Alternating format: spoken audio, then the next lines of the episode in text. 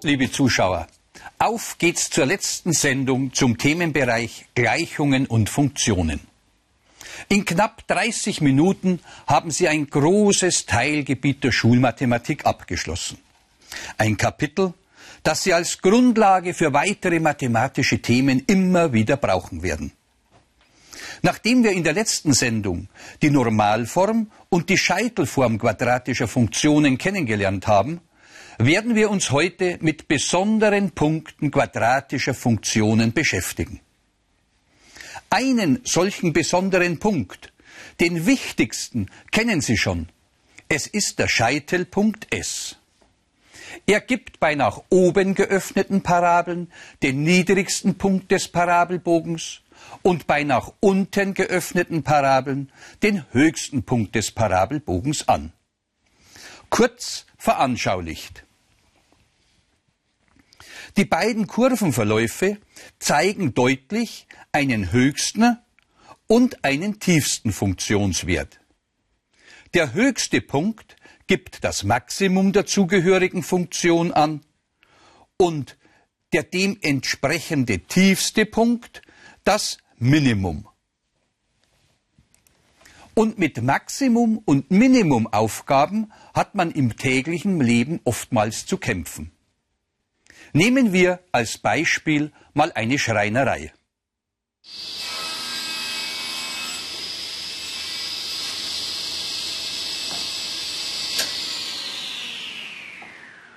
Du Sepp, ich habe jetzt gerade einen ganz einen blöden Auftrag entgegengenommen. Wieso blöd? Der Meier, da wo wir letzte Woche die fünf Fenster geliefert haben, der braucht ganz dringend noch eins. Und zwar ein rechteckiges mit einem aufgesetzten Rundbogen. Ja, aber das haben wir doch schon öfter gemacht. Ja, aber ich habe geschaut, von dem Umlaufprofil haben wir bloß noch acht Meter da. Und das soll maximal groß werden. Schau hier, ein rechteckiges Fenster mit einem aufgesetzten Rundbogen. Und von dem Profil haben wir bloß noch acht Meter. Ja, das macht die Sache natürlich schon schwieriger. Und an dieser Stelle wollen wir mit unseren bisherigen mathematischen Kenntnissen dem Schreinermeister helfen. Machen wir uns erst selbst mal eine Skizze. Das Fenster soll rechteckig sein und einen Rundbogen, also einen Halbkreis aufgesetzt bekommen. Und der äußere Rahmen soll eine Länge von acht Meter besitzen. Da wir keine Einzellänge kennen, bezeichne ich die Grundlänge des Fensters mit x, die Seitenhöhe mit a und die Bogenlänge des Halbkreises mit b. Und jetzt müssen wir uns an einfachste Dinge aus der Geometrie erinnern. Wie war das doch mit dem Umfang nochmal? Die Summe der Außenseiten bildet den Umfang. Beim Rechteck zweimal die Länge plus zweimal die Breite und beim Kreis, da beträgt der Umfang zweimal Radius mal Kreiszahl Pi, somit der Umfang des Halbkreises die Hälfte davon. Gut, mit dem fangen wir mal an. Der Umfang U beträgt somit Grundseite x plus zweimal die Seitenhöhe a, links und rechts also, plus die Länge des halben Kreisbogens r mal Pi, wobei der Radius die Hälfte der Seitenlänge von x hat. Und das Ganze muss acht Meter lang sein. Sie können sich vorstellen, dass der Schreinermeister am Abend lange in seinem Büro saß, um dieses Problem lösen zu können.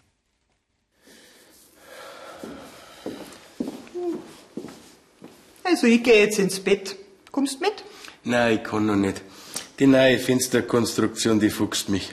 Das kann der gar nicht zahlen, die Zeit, die ich da verbrauche.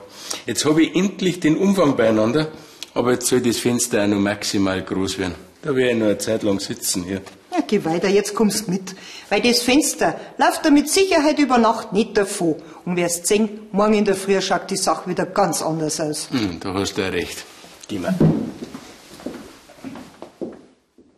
Der arme Schreinermeister. Solche Aufträge wird er sich sicher nicht oft wünschen. Wir wollen jetzt aber mit unserer Lösung weiterkommen. Der Umfang ist von zwei Variablen abhängig, der Variablen x und der Variablen a. Die Variable x steht für die Grundseitenlänge des Fensters und a für die Seitenhöhe des Fensters. Wir werden jetzt a durch x ausdrücken. Dazu bringen wir a alleine auf eine Seite, indem wir zuerst alle Summanden außer 2a auf die rechte Seite der Gleichung bringen und dann die Gleichung durch 2 dividieren. Wir erhalten für a 4 minus x halbe minus x Viertel mal Pi. Damit es überhaupt ein Fenster gibt, muss a größer als 0 sein. Also 4 minus x halbe minus x Viertel mal Pi größer als 0. Für Pi 3,14 eingesetzt, führt dies zur Ungleichung 4 minus 0,5x minus 0,79x größer 0. Die x-Glieder zusammengefasst minus 1,29x und 4 auf die andere Seite gebracht gibt größer minus 4 bei der Division mit der negativen Zahl minus 1,29 dreht sich das Ungleichungszeichen um und wir erhalten die Bedingung, dass die Seitenlänge x kleiner als 3,1 Meter sein muss. Was haben wir dadurch erreicht? Wir sind jetzt in der Lage, die Fläche des Fensters in Abhängigkeit von der Grundseitenlänge x darzustellen. Für jede verwendbare Belegung von x haben wir dann eine dazugehörige Flächenmaßzahl. Morgen, mein Schatz. Schau, ich bring dir einen Kaffee. Ach, Dankeschön. Und hast heute Nacht geträumt von deinem Fenster mit Rundbogen? Das verfolgt mich schon. Ich habe erst einschlafen können, wie mir eingefallen ist, dass wir in der Meisterschule mal was über Extremwertaufgaben gehört haben. Und genau damit hat das was zum tun. Ja, aber dann weißt du ja jetzt, wie es geht. Ja, so ganz dunkel.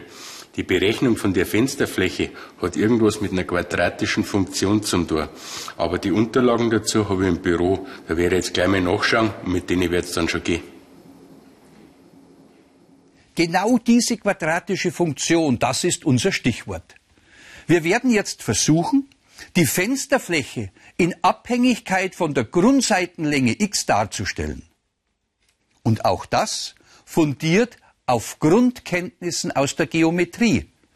Die Fläche eines Rechtecks ist Seite mal Seite und die Fläche eines Kreises r hoch 2 mal Pi. Haben Sie das noch gewusst?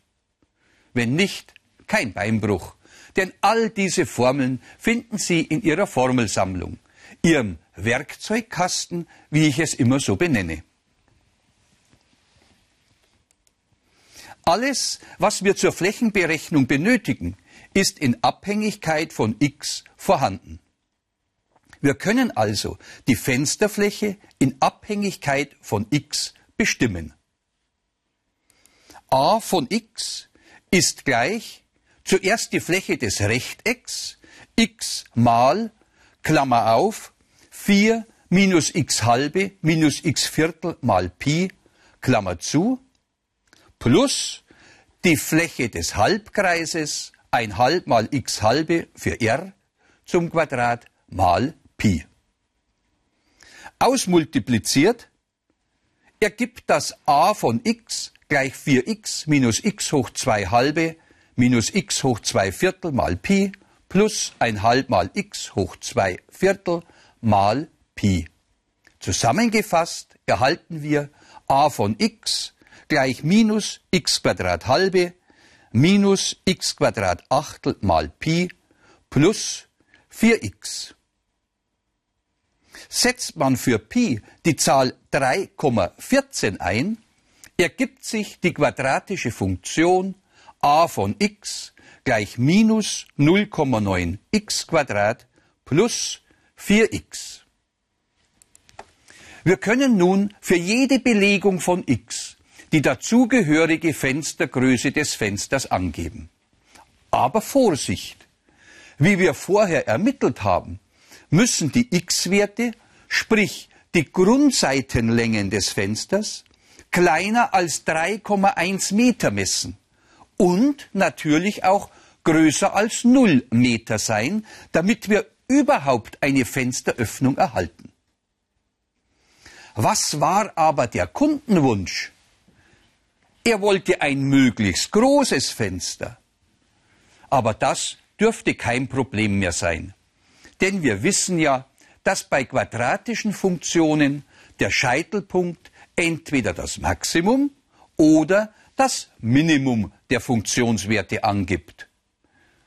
Bei unserer Flächenfunktion a von x gleich minus 0,9 mal x hoch 2 plus 4x ist der Formfaktor a mit minus 0,9 kleiner als 0. Somit ist der dazugehörige Parabelbogen nach unten geöffnet und wir erhalten mit dem Scheitelpunkt einen höchsten Punkt des Graphen und somit ein Maximum. Das muss dann die Erfüllung des Kundenwunsches sein.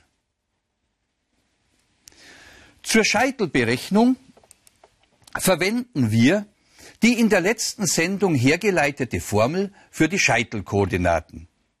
Für a setzen wir minus 0,9, für b 4 und für c 0 ein.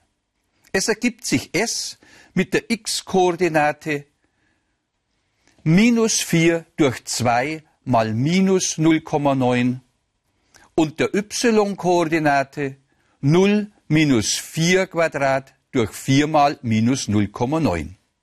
Die Scheitelkoordinaten sind 2,22 und 4,44. Das bedeutet, wenn der Schreinermeister die Grundseite des Fensters 2,22 Meter lang macht und die Seitenhöhe A des Fensters nach der in Abhängigkeit von x ermittelten Länge fertigt, erhält er inklusive der Fläche des Rundbogens eine Fensterfläche von 4,44 Quadratmeter.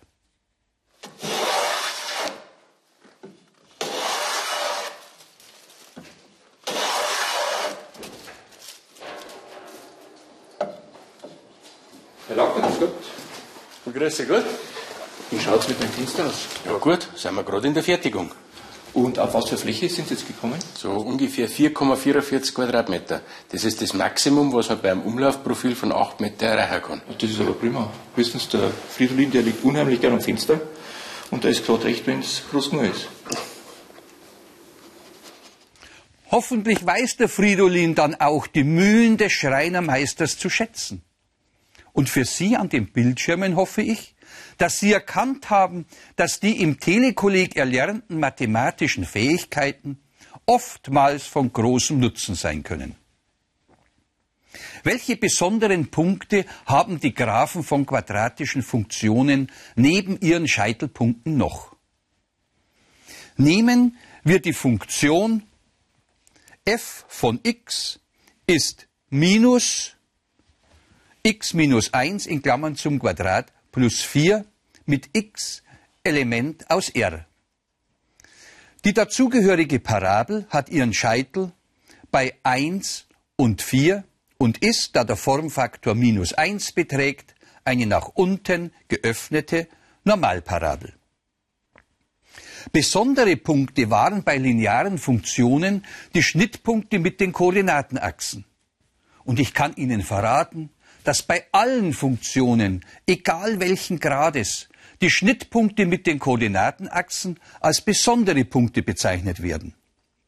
Die Schnittpunkte mit der x-Achse heißen Nullstellen der Funktion, die Schnittpunkte mit der Funktionswertachse haben keine besondere Bezeichnung. Was haben die Schnittpunkte mit den Koordinatenachsen denn so Besonderes an sich? Nehmen wir als ersten den Schnittpunkt mit der Funktionswertachse, auch als y-Achse bezeichnet. Alle Punkte, die auf der Funktionswertachse liegen, haben die gleiche x-Koordinate, nämlich 0. Und das ist die Besonderheit. Berechnen wir mal diesen Punkt für unsere gegebene Parabel. Ich bezeichne diesen Punkt mit Schnittpunkt y-Achse und setze in der Funktionsgleichung für die Variable x den Wert 0 ein. Eine recht einfache Berechnung, bei der man nur besonderes Augenmerk auf die Rechenzeichen und Vorzeichen richten muss. Wir erhalten f an der Stelle x gleich 0 ist minus 1 plus 4.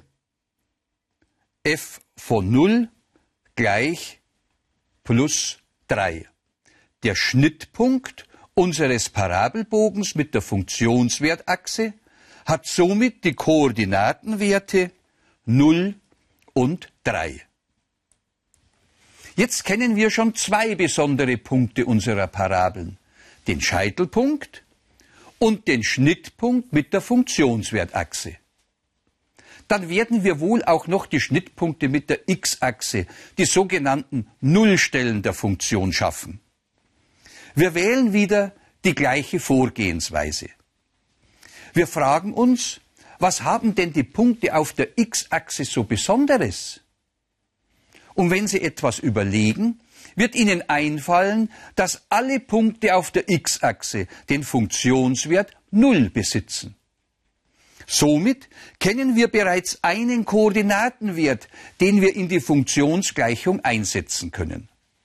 Also los ans Werk, bevor wir unseren Gedankengang wieder vergessen haben. Die Zeichnung zeigt, dass es für unsere Aufgabe zwei solche Nullstellen geben muss. Ich bezeichne sie mit N1 und N2. Da für diese Punkte der Funktionswert jeweils gleich Null ist, setzen wir diese Null für f von x in die Funktionsgleichung ein. Und wir erhalten 0 gleich minus x minus 1 in Klammern zum Quadrat plus 4. Nicht so einfach zu berechnen wie vorher. Es ist eine quadratische Gleichung, wie Sie erkannt haben. Und für die Lösung von quadratischen Gleichungen haben wir etwas gelernt. Erinnern Sie sich noch an die Lösungsformel für quadratische Gleichungen? An x1-2 ist minus b plus minus Wurzel aus und so weiter. Sie müssen sich nur erinnern, dass es da was gibt. Denn wenn Sie wissen, was Sie brauchen, öffnen Sie wieder Ihren Werkzeugkasten, also die Formelsammlung, und wählen das Werkzeug, das Sie benötigen, aus.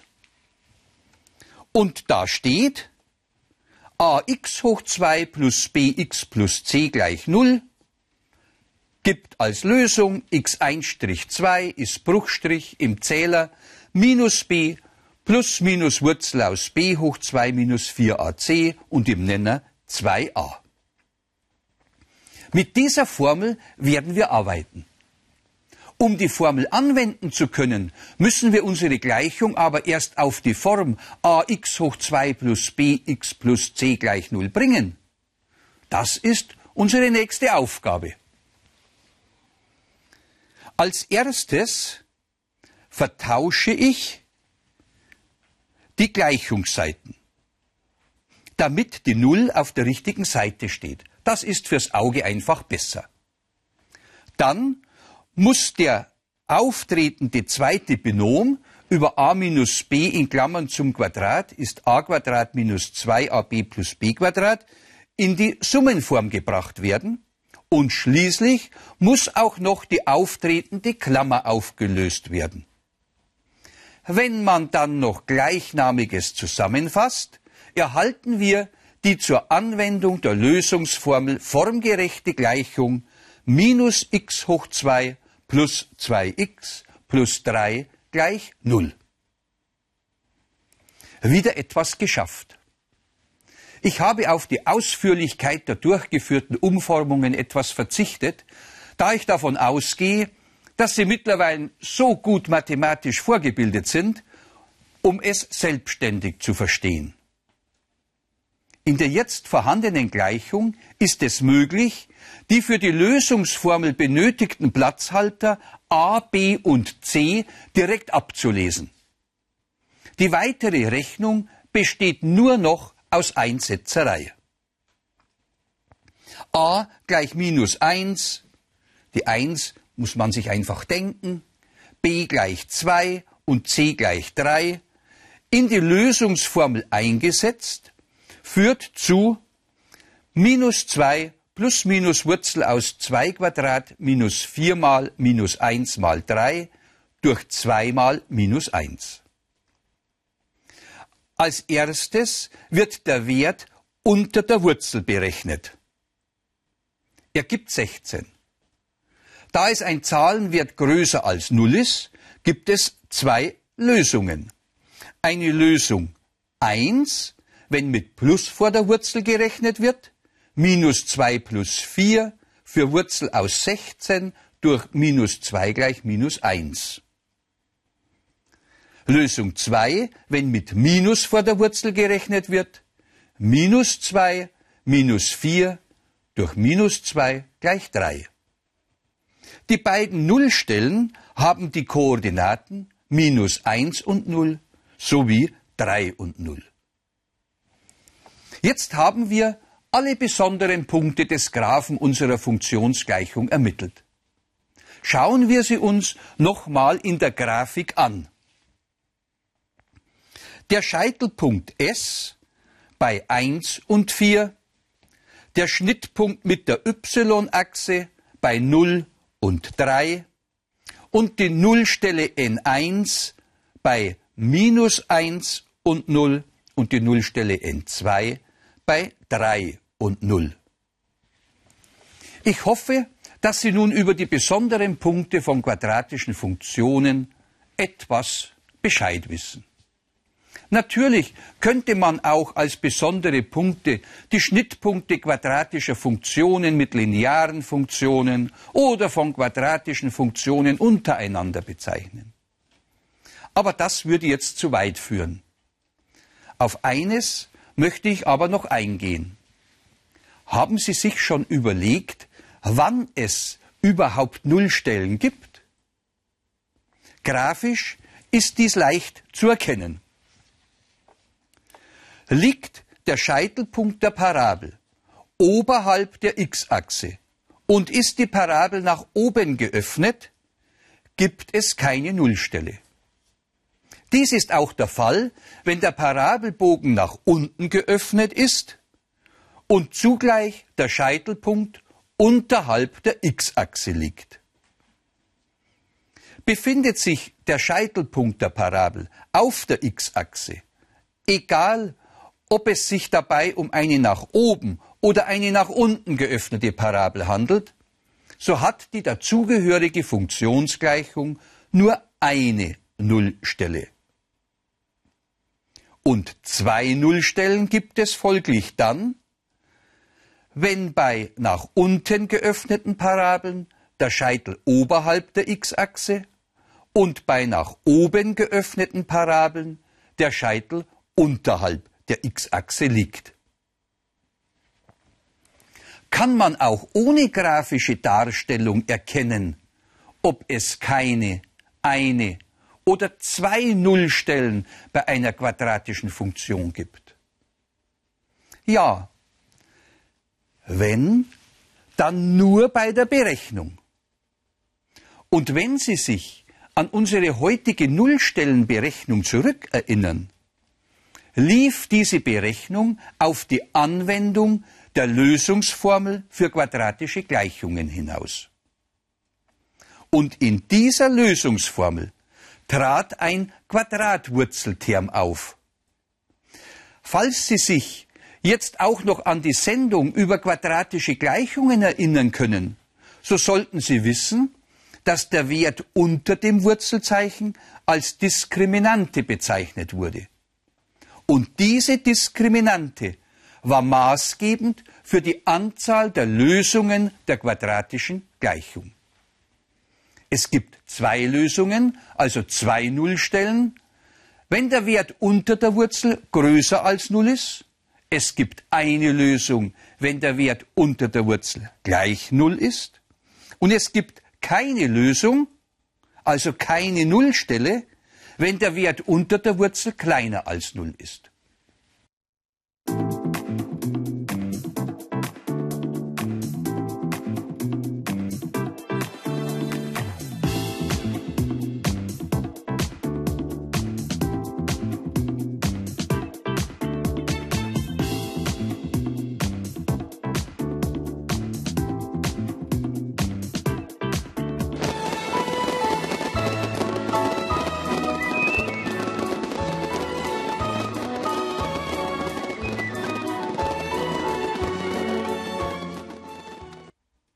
Nachdem Sie jetzt die vielen unterschiedlichen Parabelbögen erkennen konnten, ist es mit einem mathematischen Auge auch ersichtlich, dass an einem Feuerwerk Parabelbögen am Himmel entstehen. Es sind nach unten geöffnete Parabeln, wie man jetzt auf diesem Standbild schön erkennen kann. Mit diesem Feuerwerk sind wir dann auch am Ende unserer Sendungen über Gleichungen und Funktionen angekommen. Auch ein Feuerwerkskörper vollzieht also die Flugbahn eines Parabelbogens. Je nach Abschussgeschwindigkeit und Abschusswinkel lässt sich diese Flugbahn über eine quadratische Funktion beschreiben. Es ist dann möglich, den höchsten Punkt des Feuerwerkskörpers als Scheitelpunkt der Flugparabel zu bestimmen. Aber auch der Auftreffpunkt könnte in Bezug auf den Abschusspunkt eventuell als zweite Nullstelle der Funktion ermittelt werden. Sehen Sie, was mit Ihrem mathematischen Wissen alles zu erkennen ist? Dinge oder auch Sachverhalte, die anderen verborgen bleiben. Weitere interessante Anwendungsbeispiele finden Sie im Begleitmaterial zur Sendung. Bis zum nächsten Mal wünsche ich Ihnen wiederum Spaß mit der Mathematik, denn von der Freude an der Arbeit ist der Erfolg abhängig. Ihr Heinz Gascher